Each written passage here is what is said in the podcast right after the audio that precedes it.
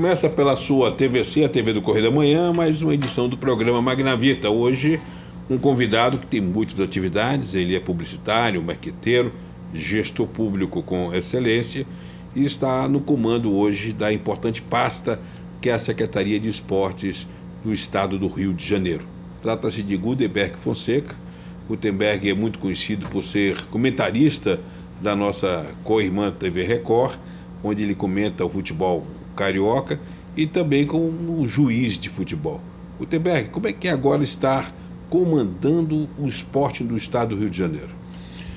Bem, é, primeiro, Magna Vita, muito obrigado pela oportunidade, por, por é, estarmos aqui nesse espaço tão democrático, a gente poder é, debater e discutir temas tão importantes para o nosso Estado, para o cenário nacional, na política, do modo geral. Dizer para você que é um desafio que me faz tão bem, porque quando você faz aquilo que você gosta, ainda mais tratando-se do esporte que eu tenho no DNA, não poderia ser diferente. Então, a gente está tendo a oportunidade de estar à frente de uma pasta importante para o estado do Rio de Janeiro, ainda mais nesse momento pós-pandemia e nesse momento diferenciado que o Estado vive. Né?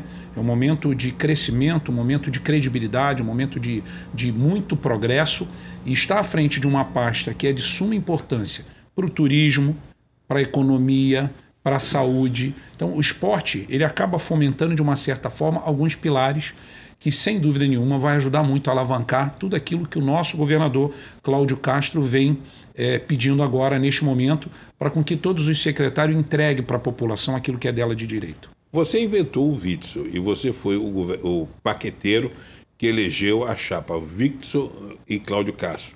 Você foi o primeiro secretário de governo do, Vic, do Wilson Wixel, e agora você está como secretário de esporte.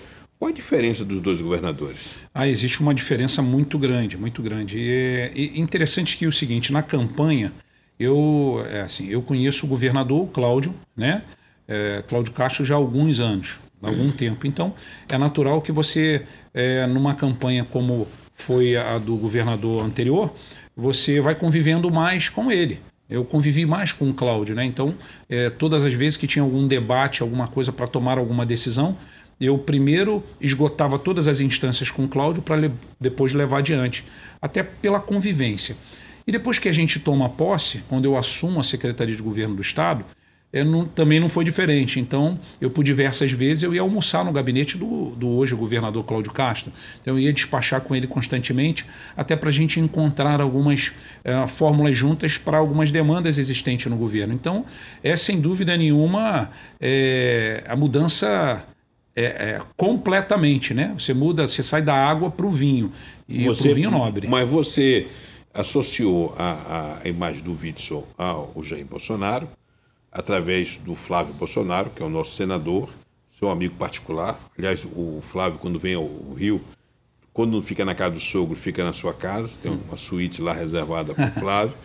e o Flávio é, acabou sendo traído pelo Witzel, porque o Flávio, é, de um determinado momento, o Witzel já estava de olho na cadeira do Jair. E você sai do governo exatamente nesse momento. E agora você tem um reencontro dessa, desse apoio que elegeu o, a chapa Witzel e Cláudio Castro, com o governador Cláudio Castro associado e próximo do presidente Jair Bolsonaro, inclusive agora na mesma legenda partidária. Verdade. Como é que você vê esse reencontro com as origens? Isso fortalece, porque você saiu exatamente do governo no momento que você sentiu que havia um conflito já armado entre o ocupante do Guanabara com o ocupante do Palácio do Planalto. Primeiro, naquele momento, a, o ex-governador ele era, é, vamos dizer assim, o grande sonho de consumo do eleitor. Né? Ele tinha todos os, todas as propriedades que o eleitor tanto clamava naquele, mudan naquele momento de mudança. Né? 2018, de 2017 para cá, foi a grande manifestação popular em querer mudança na política. E ele tinha todos aqueles atributos. Então, é, a gente esperava, é, porque todas as vezes em que ele se pronunciava, ele declarava é, fidelidade ad eterna. E isso, naquele momento em que a gente buscava é, seguir o líder, né? É, era sonho de consumo. Daí ele resolve, num certo momento, num curto espaço de tempo, caminhar por conta própria. O senador Flávio Bolsonaro é um grande líder e amante do estado do Rio de Janeiro. É, sou capaz de te dizer e afirmar que poucos políticos existentes hoje no cenário nacional ama tanto o seu estado quanto ele. Ele luta, ele briga, ele defende com unhas e dentes o estado do Rio de Janeiro. E ele foi um que acreditou também. Como a gente é, pleiteava. Porque era uma proposta de mudança. Quer dizer, Exatamente. Vinha de um partido é, que era o PSC, chega um ex-juiz, lavajatismo na ordem do dia, todo mundo achava que o Witzel ia ser um Sérgio Moro aqui para o estado do Rio de Janeiro. Né? Exatamente. E mais que isso, né? o senador Flávio ele é muito ético. Ele sabe exatamente no momento certo e na hora certa. Ele não precisa falar. Quem convive, quem conhece, sabe pelos movimentos, pelo olhar, pela maneira de se posicionar em certas situações, o que de fato ele está alinhando. Isso é muito importante. Isso funciona em cima também com o presidente. Então ele não precisa de falar. É, mas o então candidato uh, Jair Bolsonaro, ele não abraçou o Wilson Witzel. Não, de maneira Ficou, alguma. Ou seja, aquele feeling político e como envolvia também aquela equação, o pastor Everaldo, ele sentiu que ali tinha problemas, né? É, na realidade, o presidente ele optou naquele momento em não, neutralidade, em neutralidade, não apoiar nenhum candidato ao governo, até por conta uh, de uma estratégia política. Então, ele foi muito transparente nesse aspecto naquele momento em dizer que não apoiaria nenhum candidato ao governo do estado. Já o candidato naquele momento ao Senado e hoje senador Flávio Bolsonaro, ele, ele se deixou, vamos dizer assim, numa certa oportunidade até por estratégia do próprio é, candidato ao governo naquele momento, é, algumas agendas dele serem uma agenda é, em comum acordo. Então ele permitiu que isso acontecesse, até porque, de novo, aquele candidato ao governo do Estado era, naquele momento, o sonho de consumo, que era o sonho de mudança. O Estado que vinha passando por alguns problemas, problemas tristes que impactaram diretamente na população e isso fez com que a gente acreditasse naquela Você mudança. foi o primeiro maqueteiro do Bolsonaro, porque ninguém falava em Bolsonaro, é, todo mundo achava uma piada Bolsonaro ser candidato à presidência da República. Você começou a acompanhá-lo em algumas viagens, vendo aquelas movimentações em aeroporto, e você também teve a ideia de lançar um livro que de, é, exorcizava muitas das críticas e muitas das mentiras que tentavam grudar no Bolsonaro. Queria que você falasse sobre isso que, que você percebeu ali? Você percebeu que ali você tinha realmente um grande líder nacional e que aquele, aquele projeto ia dar certo? É, então, exatamente. É, é, primeiro, eu gosto só de dizer que eu sempre fui um grande voluntário. O presidente hoje tem vários voluntários espalhados pelo Brasil. É, é mais do que carregar placas, é carregar pianos, porque ele tem quem sabe tocar e ele é um maestro nato. Então, Na época você tinha a sua agência de propaganda, com agência exitosa, você tem clientes importantes Perfeito. no mercado publicitário e você colocou aquela estrutura a um candidato que ninguém levava a sério na época. Né? Então, mais uma vez, a passagem de um amante do estado do Rio de Janeiro e amante do Brasil. O, hoje, senador Flávio Bolsonaro, num belo dia, chega e fala: olha, a gente tem um projeto um projeto de eleição de um presidente da República e de um projeto de eleição de um senador, de vários deputados para ajudar este momento de mudança. E a partir dali, em 2017, a gente começa a fazer algumas agendas, a viajar ao Brasil, a São Paulo, vamos a Gramado, Minas Gerais, Belém, a gente rodar o Brasil.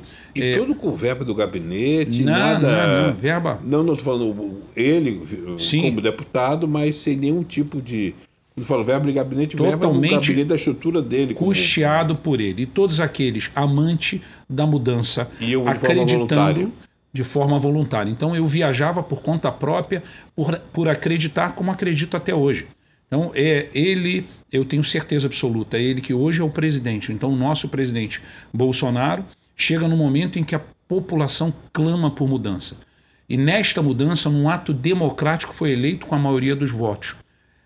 A gente que vem do mundo do futebol, Magna Vita, isso é muito importante, eu levo tudo para a minha vida, tudo aquilo que eu vivenciei, que aprendi no futebol, a gente tem que saber ganhar, perder. E com a derrota, aprender a valorizar a vitória. E é isso que a gente busca dentro da democracia também, respeitar a vitória dos outros. Respeitando a vitória, você construir aquilo em que você um dia perdeu, um dia a sua vitória. Então, assim, o presidente ele sempre passou, desde quando ele era candidato, a sua intenção de mudança. É natural que eu tenho certeza absoluta que ele gostaria que o Brasil tivesse numa situação muito melhor. Mas você levou, já depois da, da máquina rodar, Bolsonaro é, já eleito presidente, você já como ex-secretário do Witzel, você levou a aproximação e foi o elo de ligação do, do, do governo Marcelo Crivella com o governo federal. Tanto que você a, assumiu a CEOP, que é uma secretaria importantíssima na estrutura do, do, do município, e foi trabalhar com o Crivella. Como é que agora você reedita isso sendo o, o secretário do Flávio Bolsonaro, do grupo da família Bolsonaro, dentro do Estado? Como é que é ser esse elo entre Brasília e o município e Brasília e o governo do, do estado do, do, do, Rio hoje? Então, primeiro, como você falou anteriormente, eu sou gestor de formação. Então, é, a minha qualificação é, profissional me contempla tal. É, por eu ter esta oportunidade de poder fazer a coisa acontecer de maneira segura, respeitando o erário público, é natural que quando vai aparecendo as oportunidades, né, como apareceu, é, e naquele momento era um momento muito estratégico. De um lado, a gente tinha um candidato que tinha uma imagem ao lado do Lula. Do outro lado, a gente tinha um, uma outra candidata que tinha a imagem ao lado do Ciro. Então a gente precisava de um candidato que associasse, que tivesse a imagem. E imagina você ir para um segundo turno, um candidato com a marca do Lula e uma candidata com a marca do Ciro. Como é que fica a imagem do presidente? Então, isso estrategicamente era uma isso maneira. No Estado, né? Não, isso na prefeitura, no na momento prefeitura, que teve a. O Crivella. Exatamente. Tanto que quando ele vai para o segundo turno, vai um candidato que naquele momento tinha uma marca acompanhando ele, uma marca de esquerda, e ficou no segundo, no segundo turno um candidato com uma marca de direita. Então a coisa ficou muito polarizada por conta disso. Quando a, acaba, quando acaba o prazo de validade da gestão do então anterior prefeito Marcelo Crivella e começa uma nova era, surgiu naturalmente uma oportunidade no atual governo, governo também de transição. Então, o governador Cláudio Castro, que antes era o vice, ele tem a oportunidade de assumir o mandato e aí é natural que surgem as composições estratégicas e políticas.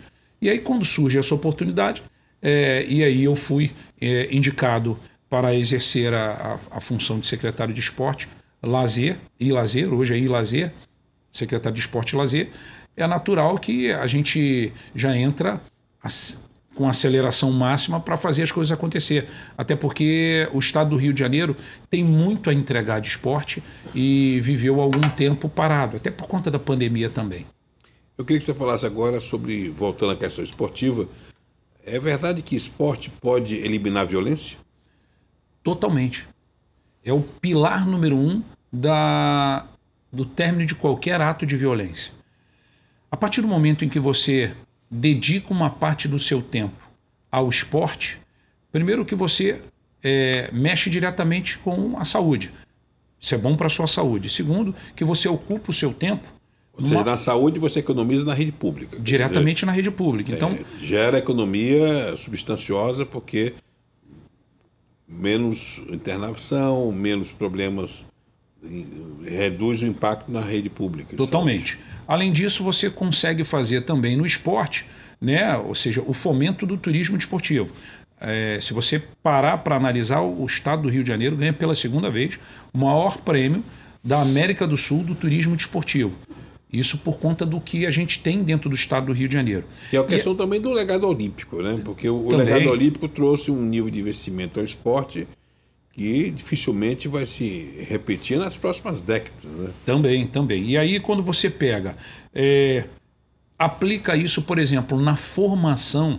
Você pega o, o, o, o, garoto, a criança, o jovem, e você começa a cuidar do esporte, é natural que ele pega o tempo dele e ele vai se dedicando automaticamente na construção, no progresso dele.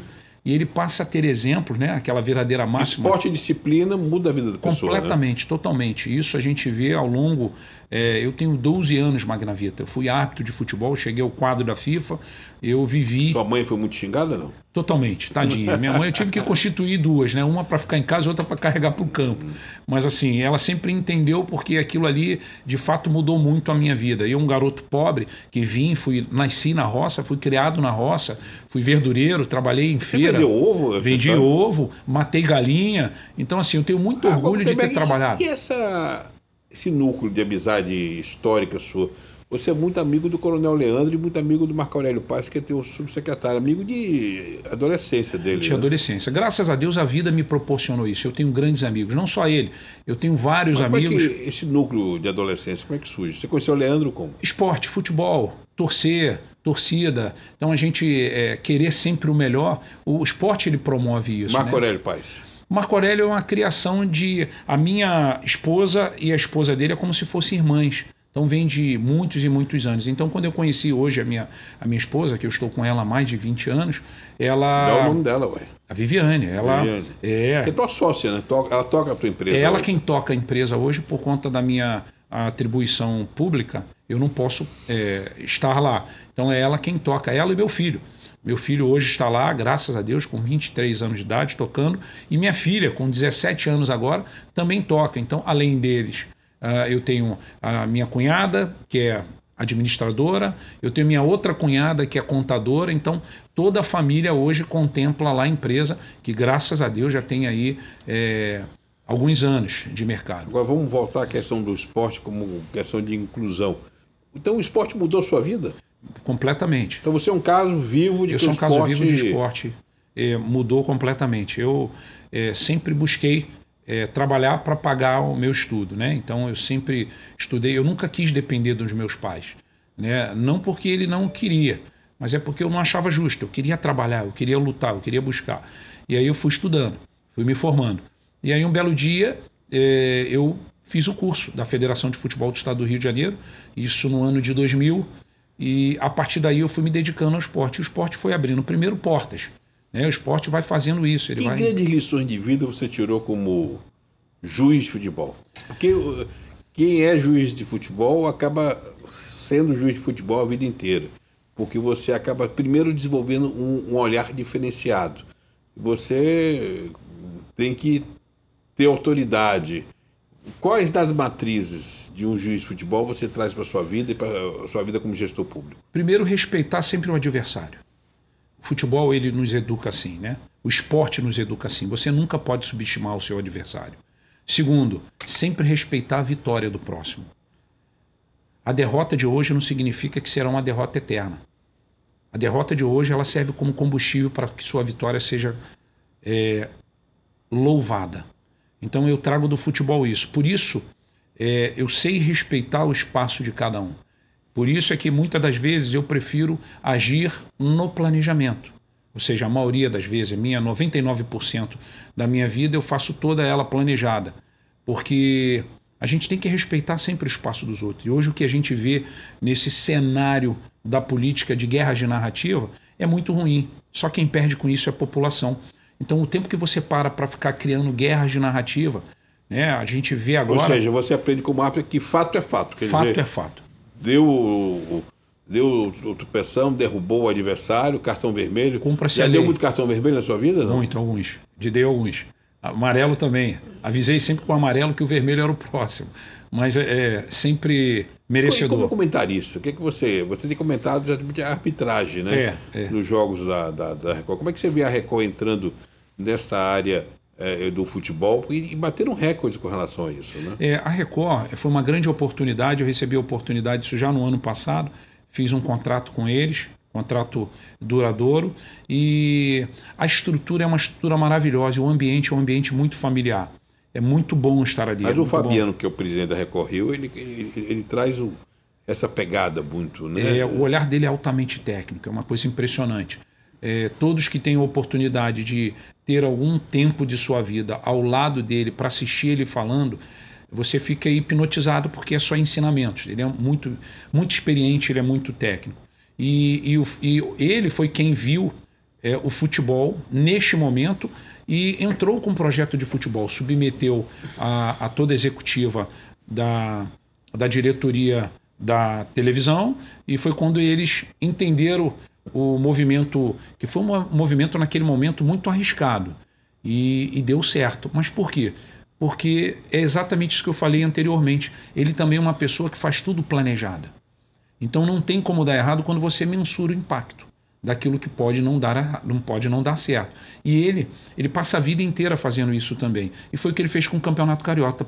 Carioca. Por isso que o Campeonato Carioca, ele quando chega na, feder, na, na Record, a federação passa para a TV Record, ela aceita o contrato com a TV Record, ele começa a fazer uh, um investimento gradativo.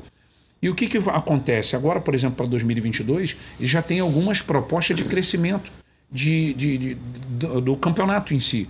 Então você pode ter certeza que 2022 o campeonato vai surpreender por conta do investimento da TV Record, que já planeja um investimento de mais dois, três, quatro anos gradativamente. Ou seja, há uma retroalimentação nesse processo. Totalmente. Com, com relação. Eu, bom, eu gostaria de voltar a falar de política, que é a sua lá. praia, onde você gosta. Eu gosto, eu gosto. Gosta. Patriotas. O que, é que aconteceu com o Patriota? Porque você botou o Jair a bordo desse barco, levou o Flávio é, para a bordo do, do Patriotas. O Edilson estava com, com o partido da mão e, de repente, isso foi para o limbo ju, jurídico. É, o Patriota nasceu em 2017, quando então a gente buscava um, um partido para com que o presidente viesse candidato e tivesse um partido que ele estava de saída do PSC. Então, nesse momento e a gente saindo atirando, porque ele foi o primeiro a denunciar de forma pesada as atuações do pastor Everaldo Pereira como dirigente partidário. A gente tem vídeos aí do presidente esbravejando a, condução do PSC. Aí ele procura uma legenda.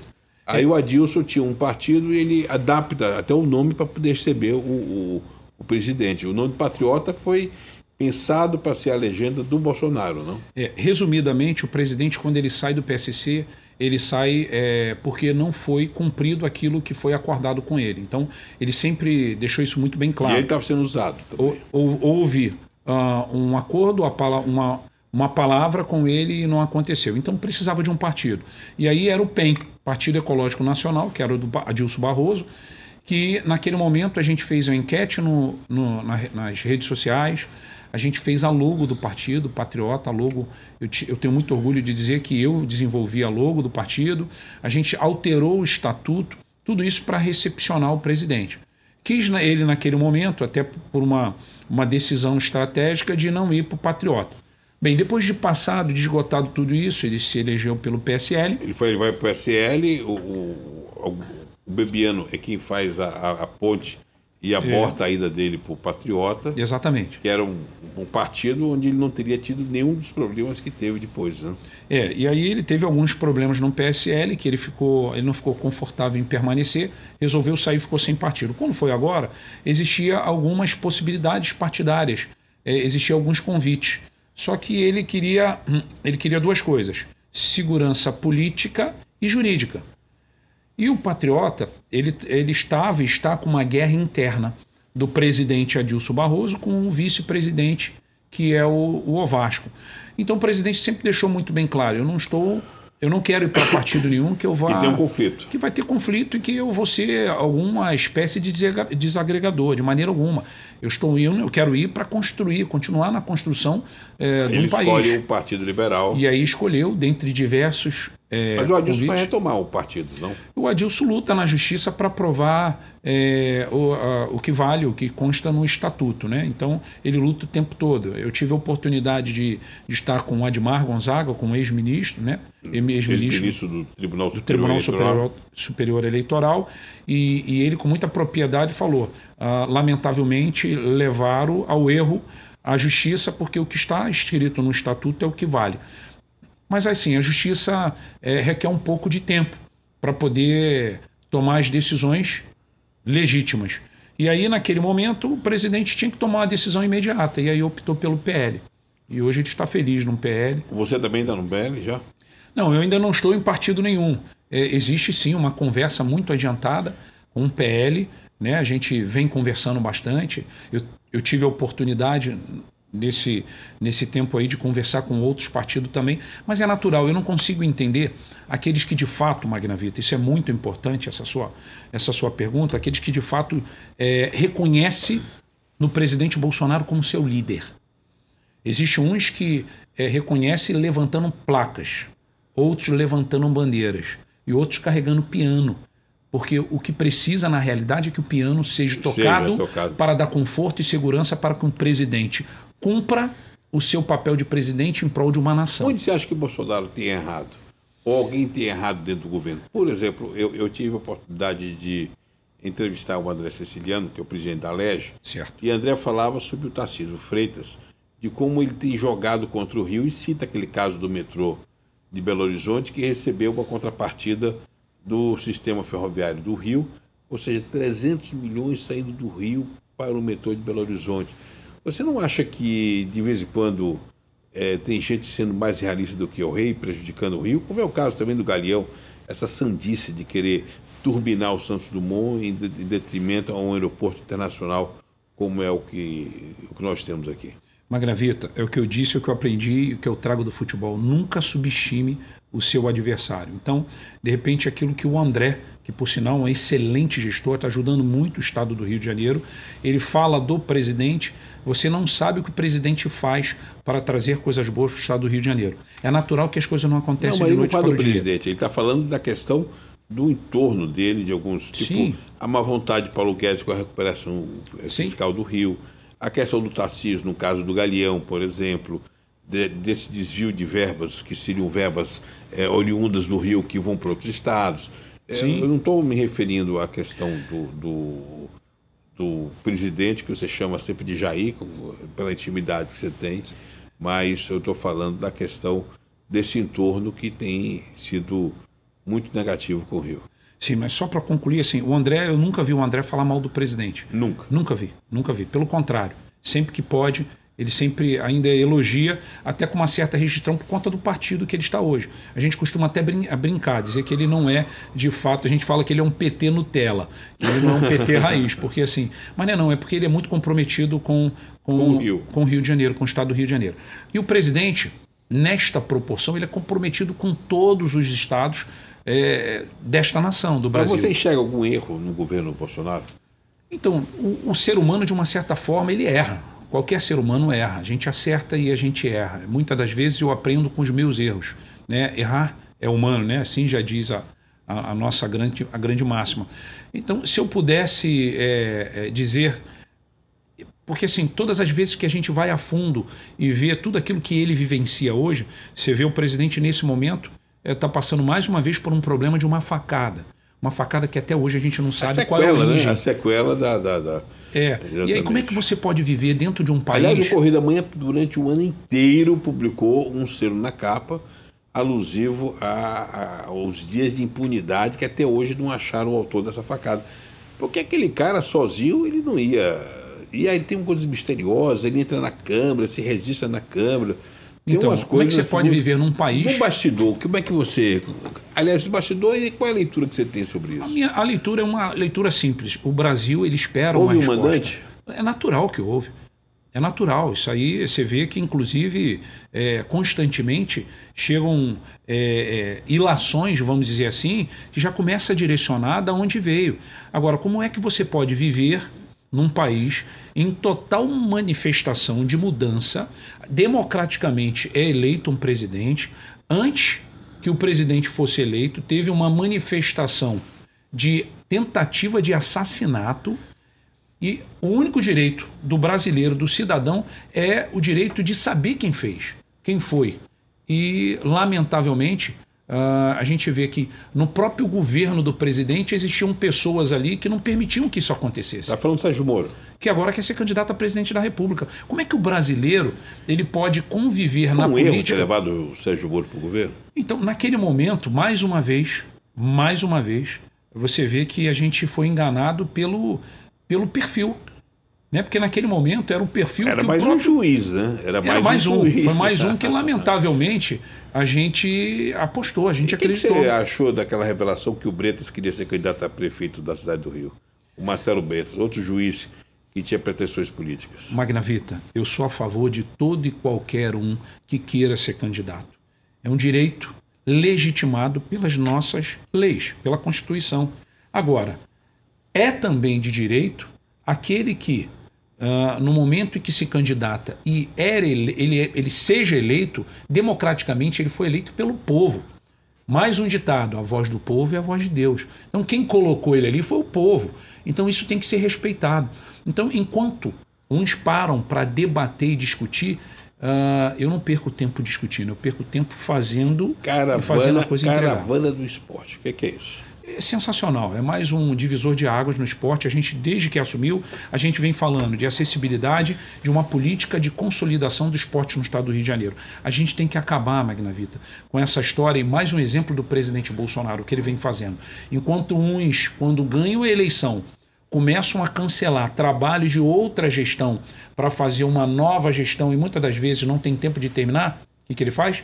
Ele vai terminando aquilo que deixaram para trás. Isso é verdade. Isso é comprometimento com aquilo que é do povo. Primeiro, foi esse grande mutirão do primeiro governo de acabar o que estava em andamento. Exatamente. Seja do PT, seja, seja lá de quem for. É do povo. Hoje você vê que tem o grandes canteiro. administradores, grandes gestores na equipe do presidente Bolsonaro que Colocando inclusive trabalharam, trabalharam no governo anterior, mas que são bons. Mas a inflação, fala da, da, da questão inflacionária. Você vai ao supermercado hoje, e, e, e, quem é assalariado, o, a culpa não é do supermercado, não. A culpa é da cadeia produtiva, do transporte, porque o frete fica mais caro, enfim. Nós estamos vivendo uma espiral inflacionária que começa a preocupar. Já tem gente fazendo compra do mês para se defender da questão da, da flutuação de preço. E tem gente também, quando vai abastecer, se tiver dinheiro, que também é algo que está subindo, tem que encher o tanque. Você acha que a economia pode criar problemas para Bolsonaro no processo da reeleição? Magna Vita, pelo contrário, eu não sei se a população ela suportaria mais uma gestão como foi a gestão anterior. Uma gestão de incerteza. Uma gestão, eh, vou te dar um exemplo, não, desculpa, as nossas... Você desculpa, eu, eu, eu, você sabe que a gente tem muitas sim, afinidades sim, ideológicas, sim. mas a questão da, da inclusão social, de, de, de, de da ascensão de uma classe média, de uma, de uma classe baixa com poder de aquisitivo é uma realidade. Sim. As pessoas tinham dinheiro para comprar um carro, tinham dinheiro para comprar uma geladeira, as pessoas tinham dinheiro para comprar um frango, botar na mesa. Hoje em dia, por exemplo, o item carne, por conta até de Argentina, de variação de câmbio, tudo isso, hoje você tem é impossível você colocar é, é um, um carne na mesa, entendeu? Então você não acha que isso pode. Você, como marqueteiro, vamos analisar friamente.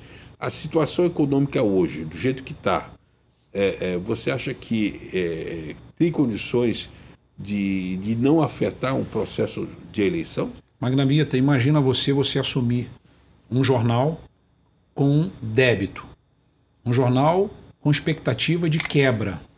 E no momento que você assume, você recebe de presente ainda uma pandemia a expectativa total é de quebrar naquele momento. E o país vem mostrando um quadro completamente diferente, inclusive a projeção de crescimento. A projeção de crescimento. E isso quem fala é o mercado. Se você escutar. Sim, mas nós estamos falando de comida no povo, comida na mesa. Nós estamos falando de feijão, nós estamos falando de carne. O povo comia carne e o povo não consegue mais comprar carne. Você está falando, eu estou falando isso porque esse negócio do posto de piranga, entendeu? E o posto de Ipiranga, para quem frequenta, eu adoro a gasolina de Ipiranga, tem até uma gasolina que, que, que tem mais octanagem, tudo isso. Você vai no posto de Ipiranga hoje, você toma um susto quando você corta combustível. E nós tivemos aí uma Petrobras que se preocupava muito com o sócio, com os acionistas, e muito pouco com a cadeia produtiva. E nós somos grandes produtores de petróleo. Porque, na minha concepção, se a gente tem uma produção em alta escala de petróleo, produzimos em real, não há sentido a gente dolarizar e toda semana ter um aumento. No ano passado foram 40% de aumento. E isso vai ser usado em campanha. Como é que você vê isso? Na seguinte maneira, ou você faz uma política técnica, ou você vai fazer uma política de politicagem que não contempla com o governo, com o governo Bolsonaro. Mas tem como fazer política técnica sem defender o povo? Naturalmente que sim. Você defende o povo a partir do momento em que você, primeiro, age com responsabilidade com o erário público. Esse é o primeiro papel do governo Bolsonaro. Isso é fato. Não, eu, eu, corrupção. Eu, eu, a gente não fala mais de corrupção. Nós estamos aqui falando no Correio, no Correio da Manhã. Você sabe que outro dia eu escrevi um editorial falando que essa, esse processo de sucessão vai ser fratricida, vai ser muita artilharia, muita destruição de reputação. E quando começarem a bater no Lula por conta dos escândalos de Petrobras, do PT, tudo isso vão estar indiretamente fomentando o Bolsonaro, porque não há um grande escândalo de corrupção nesses, nesses últimos quatro anos. Bem diferente das manchetes policiais e bem diferente, diga-se passagem, do governo Temer. Ali você teve uma quadrilha tomando conta do Brasil. Eduardo Cunha, está aí dando entrevista para cima e para baixo, está aí. Outro dia eu estava uh, naquele no, no Village Mall, estava aí lá, lindo, leve, solto, no, no, no, no, no, no Village Mall. Você tem aí é, é, é, os grandes escândalos que ocorreram com relação a, a, a Wesley Batista JBL sendo gra, gravando o Temer. Esse tipo de, de cenário a, a, gente não lembra que tem há quatro anos, há três, quatro anos que a gente não vê um escândalo. E isso é um grande ativo, mas eu, eu não estou colocando a questão da moralidade, eu estou colocando a questão da imoralidade econômica.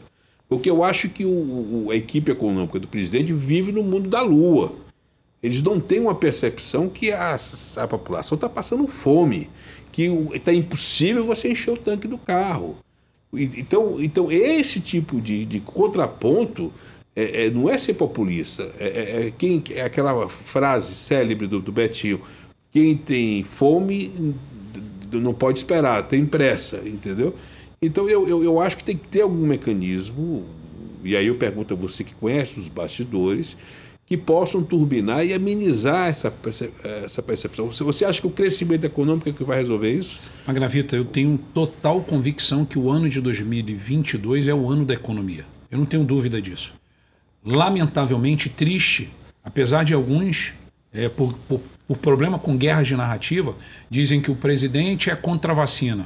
Ora, bolas, o governo federal foi quem comprou a vacina. Eu tô, isso é editorial do Correio da Manhã. É? Aliás, então, foi, você, o único jornal, foi o único jornal é. que botou em manchete quem pagou a vacina. É. Todo, e, e todo mundo esquece isso. E aí o fala... Eduardo Paes faz uma festa com esse negócio da vacina. O próprio governador Cláudio Castro, aliás, eu até cito o, o, o, o ex-secretário de saúde que faleceu, que, que, o, que foi um, um, grande, uma grande vítima, um grande herói é, essa questão da vacina. Mas quem pagou foi o governo federal. Sempre.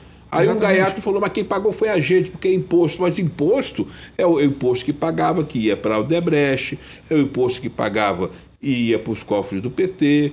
Então, houve uma moralidade né, nessa questão. Quer dizer, totalmente. A totalmente. questão da vacina é. O presidente, Magna Vita, olha só, ele não é contra ele é contra a você obrigar a população a fazer aquilo que ela não quer.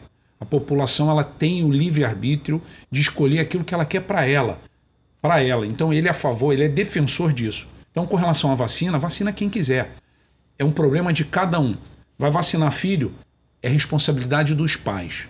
Essa é uma coisa que a gente precisa separar. Lamentavelmente, vivemos numa guerra de narrativas. Agora mesmo o presidente, mais uma vez, passa por um problema de saúde por conta daquela história da facada e ainda tem pessoas que brincam com isso.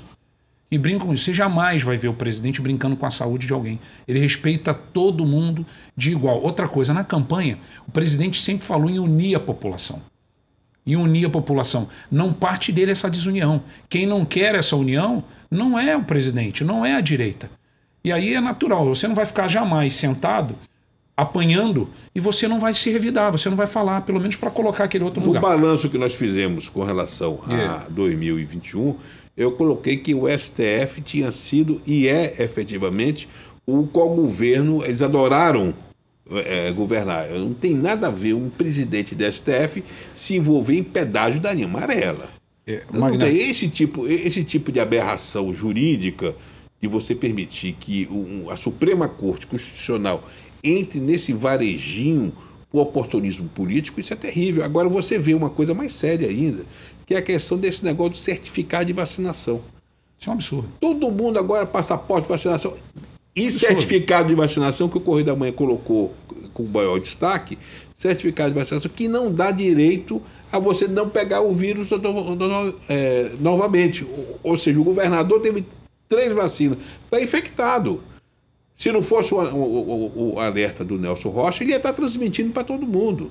Aí você exige um papelzinho que é um certificado de vacinação e que não vale nada. Porque o, que nós devíamos ter era teste, investir em testagem.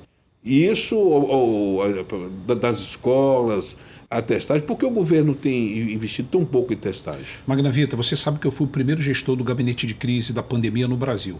Quando a pandemia Aliás, chega... você inventou de um centro que se voltaram assim. Exatamente. eu queria até que você falasse e sobre mais isso. do que isso, nós também fizemos o primeiro hospital de campanha do Brasil. 500, 500 leitos no Rio Centro. E deixa eu confidenciar um negócio a você, para você ver a participação do presidente Bolsonaro. Naquele momento em que a gente não sabia o tamanho do monstro, a gente não sabia, ele não tem cor, não tem partido, não tem sexo, mas tem o mesmo interesse, a vida da população. E aí, naquele momento, a gente preocupado, porque assim, o que a gente via na Itália, que é bem menor do que o Brasil, a gente achava que quando fosse chegar aqui no Brasil. Chegasse na Rocinha ia ser Já era, já era. Não e ia aí, poder nem recolher A primeira orientação que a gente recebe é ir conversar com o comandante do Comando Militar do Leste para ver a disponibilidade de um hospital de campanha. Olha a participação desde o início do presidente Bolsonaro para a gente tomar as medidas cabíveis de proteção, uma vez tendo oportunidade. E quando eu estive lá, foi o general Arruda, o general me deixou é, bem claro, Gutenberg, eu não posso ceder o hospital de campanha agora, porque a gente não sabe o que vai acontecer no país. E se, por exemplo, aqui no Rio de Janeiro, a gente conseguir controlar e no Mato Grosso do Sul for pior? a gente vai ter que mandar para lá. Então, assim, não funciona assim. Foi quando a gente volta para dentro do gabinete de crise e toma a decisão de construir no Rio Centro. Então, assim, agora, não sei se você lembra que naquele momento nós tínhamos um ministro da Saúde. E que o ministro disse o seguinte: olha, só vai para o hospital não, não, quando tiver com falta de falar, ar. Você vai falar do tempo, você vai, vai, perder tempo. Com falta. Você vai, você vai perder tempo aqui no programa, é, falar do temporão. É, é. Ou vai perder tempo para falar de, de qual ministro está falando? Do Mandetta. Do Mandetta. O Mandetta Você vai perder tempo para falar não, de um oportunista. Não, o ministro que estava casado com o secretário bandido aqui do Rio de Janeiro, que colocou a OAS a, a, de São Paulo para construir o, os hospitais, que foi fechado no gabinete dele, que todo mundo cala a boca, que o, que o cunhado e, e a filha dele eram funcionários aqui do gabinete do Witzel você vai falar do Baneta aqui no programa? É porque, lamentavelmente, muita gente morreu. Sim, e aí, mas, mas muita gente morreu. Nessa guerra de narrativa. Muita gente morreu, mas se esquece de uma coisa fundamental. Se esquece exatamente desses bandidos oportunistas, como o, o, o Henrique Mandetta, que fez, incentivou a mulher do Sérgio Moro a abrir uma, uma fundação que precisa ser investigada, correto? E aí você vê alguns políticos que não têm currículo, têm folha corrida, como o nosso Renan Calheiros, ou aquele picareta lá do. que é picareta, aquele do. do, do Aziz. O, a, o, o Maziz, com a mulher, fruto de operações, tudo isso, fazendo é, é, é a política da criminalização e, e a política é, é, que, eu, que eu chamo abutre, de estar em cima da, da, da, da, da carniça daquelas pessoas que morreram e você tem uma CPI dessa com a mídia toda endeusando Renan Calheiros como se fosse o grande vestal da, da, da, moralidade. Então é um absurdo. Verdade. A CPI, o que você achou da CPI da, da, do Senado? Existiu CPI do Senado? Uma grande CPI circense, né? Foi um grande circo. Fizeram, tentaram, buscaram o tempo todo, tentaram. O próprio ex-governador foi para lá, né? aproveitou aquele, aqueles minutinhos de, de possibilidade de fama, né? Mas a gente já sabia desde o início, sabe por quê? Isso é uma outra frase do presidente. Quem não deve, não tem que se preocupar. O que aconteceu com a, CPI? Aquele circo global, midiático, televisão. Só gastou dinheiro público. 40 minutos de Jornal Nacional. Resultou o quê? Dinheiro gastou Agora dinheiro me público. pergunta, vamos raciocinar junto aqui com esse. Consórcio Nordeste. Nove governadores do Nordeste se reúnem, contratam uma empresa que era trabalhava com produtos ligados à maconha, nada contra a maconha, sim, sim. mas produtos da caniba. Contrata uma empresa que tinha capital social de 100 mil reais. E essa empresa faz a primeira importação de 48 milhões de respiradores fantasmas. 150 mil cada respirador. Uhum. Cada estado do Nordeste exporta 4 milhões. Eles depositaram o dinheiro num dia, a nota fiscal foi emitida no dia seguinte contrariando qualquer norma. E essa CPI tinha quem? O filho do Renan Calheiros. Você não. O que aconteceu com, com, com o consórcio Nordeste? A CPI resolveu investigar o consórcio Nordeste? O interesse deles não era esse. O interesse uhum. deles era exatamente fazer um grande palanque político. E, lamentavelmente, virou-se contra eles. Porque, assim, Magna Vita, tem uma, a gente vive um momento maravilhoso que a gente tem que muito agradecer. Você também, que leva a informação para o eleitor. É isso que eles ainda não pararam para analisar. O momento da comunicação é um momento de comunicação dinâmica. O eleitor, ele hoje busca a verdade. Então, eles ainda não se atentaram a isso. Eles brincam tentando enganar a população. Só que a informação chega.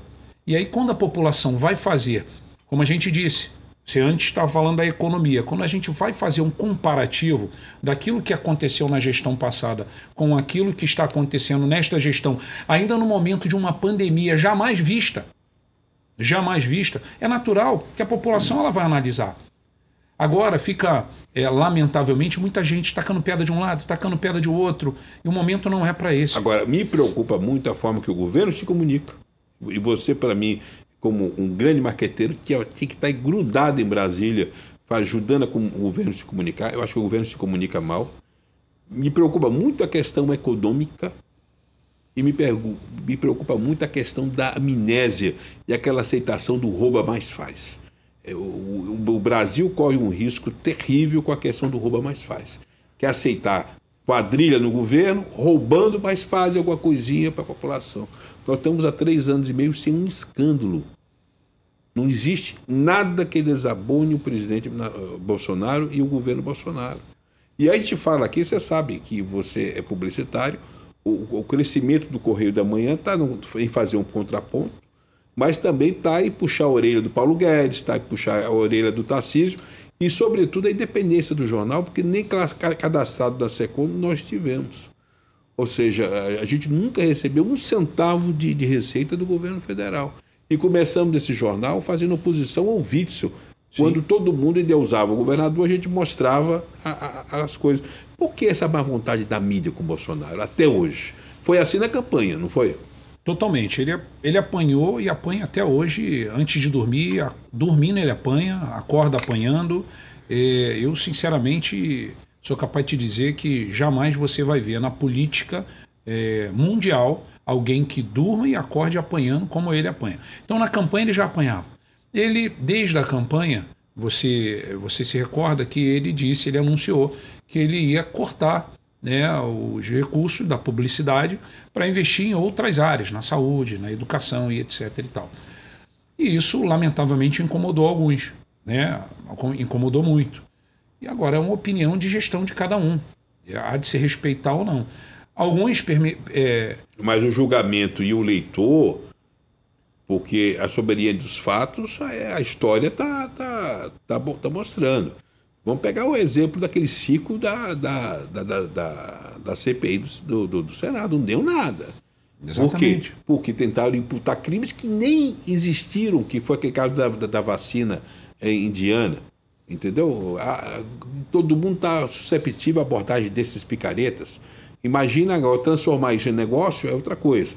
Agora, o que eu queria, Gutenberg, no nosso final, é, no nosso programa está chegando numa reta, eu, você não me respondeu. Hum. Como, como uma coisa é o, o, o, eleitor e o telespectador que está assistindo um telejornal e está vendo fake news no ar. E uma coisa é o mesmo eleitor chegar numa fila de compra, num posto de gasolina, ou chegar numa fila, fechar a economia e ver que o dinheiro não está dando para comprar o básico que ele tinha. Como é que vai combater isso? Magnavita, é, há de se entender que, primeiro, a inflação é fruto de um sistema que não começa agora. Isso é um sistema que vem ao longo dos anos. Se você parar, vou te dar um exemplo simples: Petrobras. A gente fala de combustível, fala de gás. Na gestão do ex-presidente é, Luiz Inácio Lula da Silva, a Petrobras tinha, até hoje, ela tem o seu conselho de administração.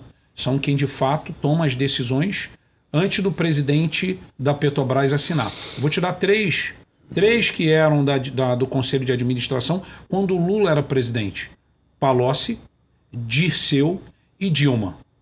é natural que se fazia política com um equipamento que pertence à população. Hoje, se você olhar o conselho administrativo da Petrobras, são todos eles altamente técnicos. Então, o que, que busca se fazer hoje no governo? Primeiro, respeitar o dinheiro que é do povo. Esse é o primeiro ponto. Segundo, o que o governo busca é natural. Você vê o Auxílio Brasil, você vê agora o Vale Gás para quem mais precisa. O governo vem fazendo alguns trabalhos. Uh, existem alguns planejamentos de curto. Sim, mas como, como comunicar isso? Não adianta você falar só aqui na TVC, no Correio da Manhã, tudo então, isso. Eu, Mas como levar é isso para a população? É natural que eu acredito que agora o governo está fazendo isso, até porque, Magnavita, a gente passou num momento de pandemia cruel. Um momento que a gente teve que rever algumas coisas no poder público. O Gutenberg, Argentina está em insolvência. Total. Venezuela está em insolvência. Total. O Chile vai entrar numa, num parafuso assustador. Mas a questão, a questão não é essa. A questão é que nós tivemos um governo que tomou todas as. Eu critico o Paulo Guedes, mas também elogio, porque todas as medidas que o governo tomou, só, só para compra de vacina, foi, foi colocada em medida provisória 26 milhões, 26 bilhões. 13 bilhões foi para compra de vacina, que saiu dos cofres da União, sem nenhum, nenhum registro de corrupção. Só a vacina foram 13 bilhões. Quando você coloca a ajuda, a, o bônus, assistência aos empresários, todas as medidas econômicas que foram tomadas, nós chegamos a 50 bilhões do, do, do, do, de recursos federais que não estavam previstos em orçamento que foram aportados. O Brasil é hoje uma excelência junto a outros países que estão sofrendo demais pela pandemia porque não tomaram essas medidas. Perfeito. Mas nós não reagimos. Como é que a gente vai defender um governo que não se defende? Magnavita, hoje a realidade, a credibilidade do governo é tamanha no mundo. Hoje o empresário investe com segurança. Esse é o primeiro ponto. A gente precisava disso, de retomar a nossa credibilidade. Segunda coisa, nas gestões anteriores, você lembra, a economia era completamente maquiada. Vou te dar um exemplo: a JBS. Ela pegava empréstimos, ela pegava dinheiro público, pagando taxinha pequenininha. Gutenberg, devia estar tá todo mundo na cadeia. Tudo, mas então. Todo mundo devia estar tá preso ali. É Aqui dali foi o maior saque de que enriquecimento ilícito, de formação de fortuna, utilizando recursos públicos de um banco que é nosso. Exatamente. Entendeu? E aí você repara que o, o, governo, o, o povo pagava duas vezes. Ele pagava o preço de uma carne, por exemplo, muito mais em conta quando ele encontrava na gôndola, mas mal sabia ele que para ela chegar àquele preço, eles estavam utilizando inclusive dinheiro que é do povo. Hoje você tem a certeza, hoje o povo, Magna Vita, eu duvido, eu duvido, qualquer cidadão em sã consciência hoje reconhece que, pelo menos, o erário público é todo controlado com total rigor e com segurança. Tanto que prova disso é o que vem acontecendo. É, é o Bolsonaro te chamando aí. Não, não, não. É, é o telefone, lá, um alerta, que foi um alarme, na realidade, por é. conta de um remédio. Olha lá. Vamos lá. Mas uh, eu garanto a você que hoje a população tem a certeza absoluta de que o, o compromisso em defender aquilo que é dela de direito né, que é o, é o erário público, o dinheiro público, vem sendo feito por esse governo. Se você for escalado pelo presidente para ser o candidato dele, o candidato do Flávio, para concorrer às eleições para a Câmara Federal, você vai aceitar o desafio de fazer a defesa do presidente nos palanques e lá em Brasília depois? Magnavita, eu já faço com muito orgulho, eu sou um voluntário. É, eu Mas você aceita acredito. concorrer? Eu sou um soldado do presidente, eu sou um soldado uh, da minha liderança, do Flávio. Você não acha que está na hora de qualificar, melhorar mais esses sufistas que, que, que entraram na onda do, do bolsonarismo e que, e que hoje traíram o presidente? Não está na hora de ter pessoas como você na Câmara Federal? A, a política, do modo geral, ela já vem olhando de uma certa forma para esse viés hoje. Ela busca o preparado. Né? É natural de que, de novo, o presidente precisa de pessoas de confiança né, de muita confiança, mas que tenha um, um preparo para com que ajude ele a resolver os problemas. Então, o presidente precisa, de novo, muito mais do que carregadores de placas, do que carregadores de, de bandeira. O presidente precisa de carregadores de piano, porque ele tem e sabe quem toca. Porque magistria ele tem para ser o maestro. A única coisa que, para finalizar aqui, que me deixa triste é, é encontrar um bolsonarista arrependido porque na realidade é, é um cara que, que perdeu, vamos dizer, a conexão com a realidade, porque o, o, o Brasil que está sendo construído é muito mais sadio, só o elemento da corrupção de ter sido saneada na área federal, onde você tem bilhões e bilhões, isso vai possibilitar um país melhor para as nossas gerações. Eu acho que é um grande legado e precisa de pessoas como você para defender. Gutenberg, obrigado, suas despedidas aí. Felizmente o nosso tempo aí é uma primeira entrevista, que até abril, junho você vai poder falar outras vezes aqui. É, eu que agradeço, Magnavita. A gente tem oportunidades, é essa oportunidade que eu gostaria muito de agradecer a você, porque você, eu sempre digo isso, a gente já teve a oportunidade de conversar, que você é extremamente cirúrgico nas suas colocações, você faz a sua análise, o seu ponto é, técnico em ver as coisas extremamente construtiva, e isso é muito bom, isso ajuda muito na democracia, e é, e é isso que a gente busca. Eu espero que em 2022, mais uma vez, a população do Brasil, do estado do Rio de Janeiro, tenha consciência e valorize aquilo que é dela. O equipamento público é da população. É uma grande empresa pública que pertence à população. E para que isso dê certo e para que isso continue dando certo, ela tem que fazer a coisa certa. Portanto, esse é um ano de mudança novamente, um ano de é, continuidade e um ano que, sem dúvida nenhuma, vai ficar marcado na história como um ano de renascimento pós-pandemia. Eu. Dizer, eu vou terminar brincando, dizendo assim: se o, se o juiz, alguns juízes não deram certo nas urnas, quem sabe um juiz de futebol vai poder dar certo. Obrigado, Gutenberg. Chegamos Obrigado, ao final de mais um programa Magnavita pela sua TVC, a TV do Correio da Manhã, para todo o Brasil pelo YouTube e em Petrópolis pelo canal 16, Teresópolis, Friburgo, Paraíba do Sul, Partido Alferes, Três Rios e breve, quem sabe, em outras cidades do nosso estado de Janeiro. Chegamos ao final de mais um programa. Obrigado, Gutenberg. Obrigado.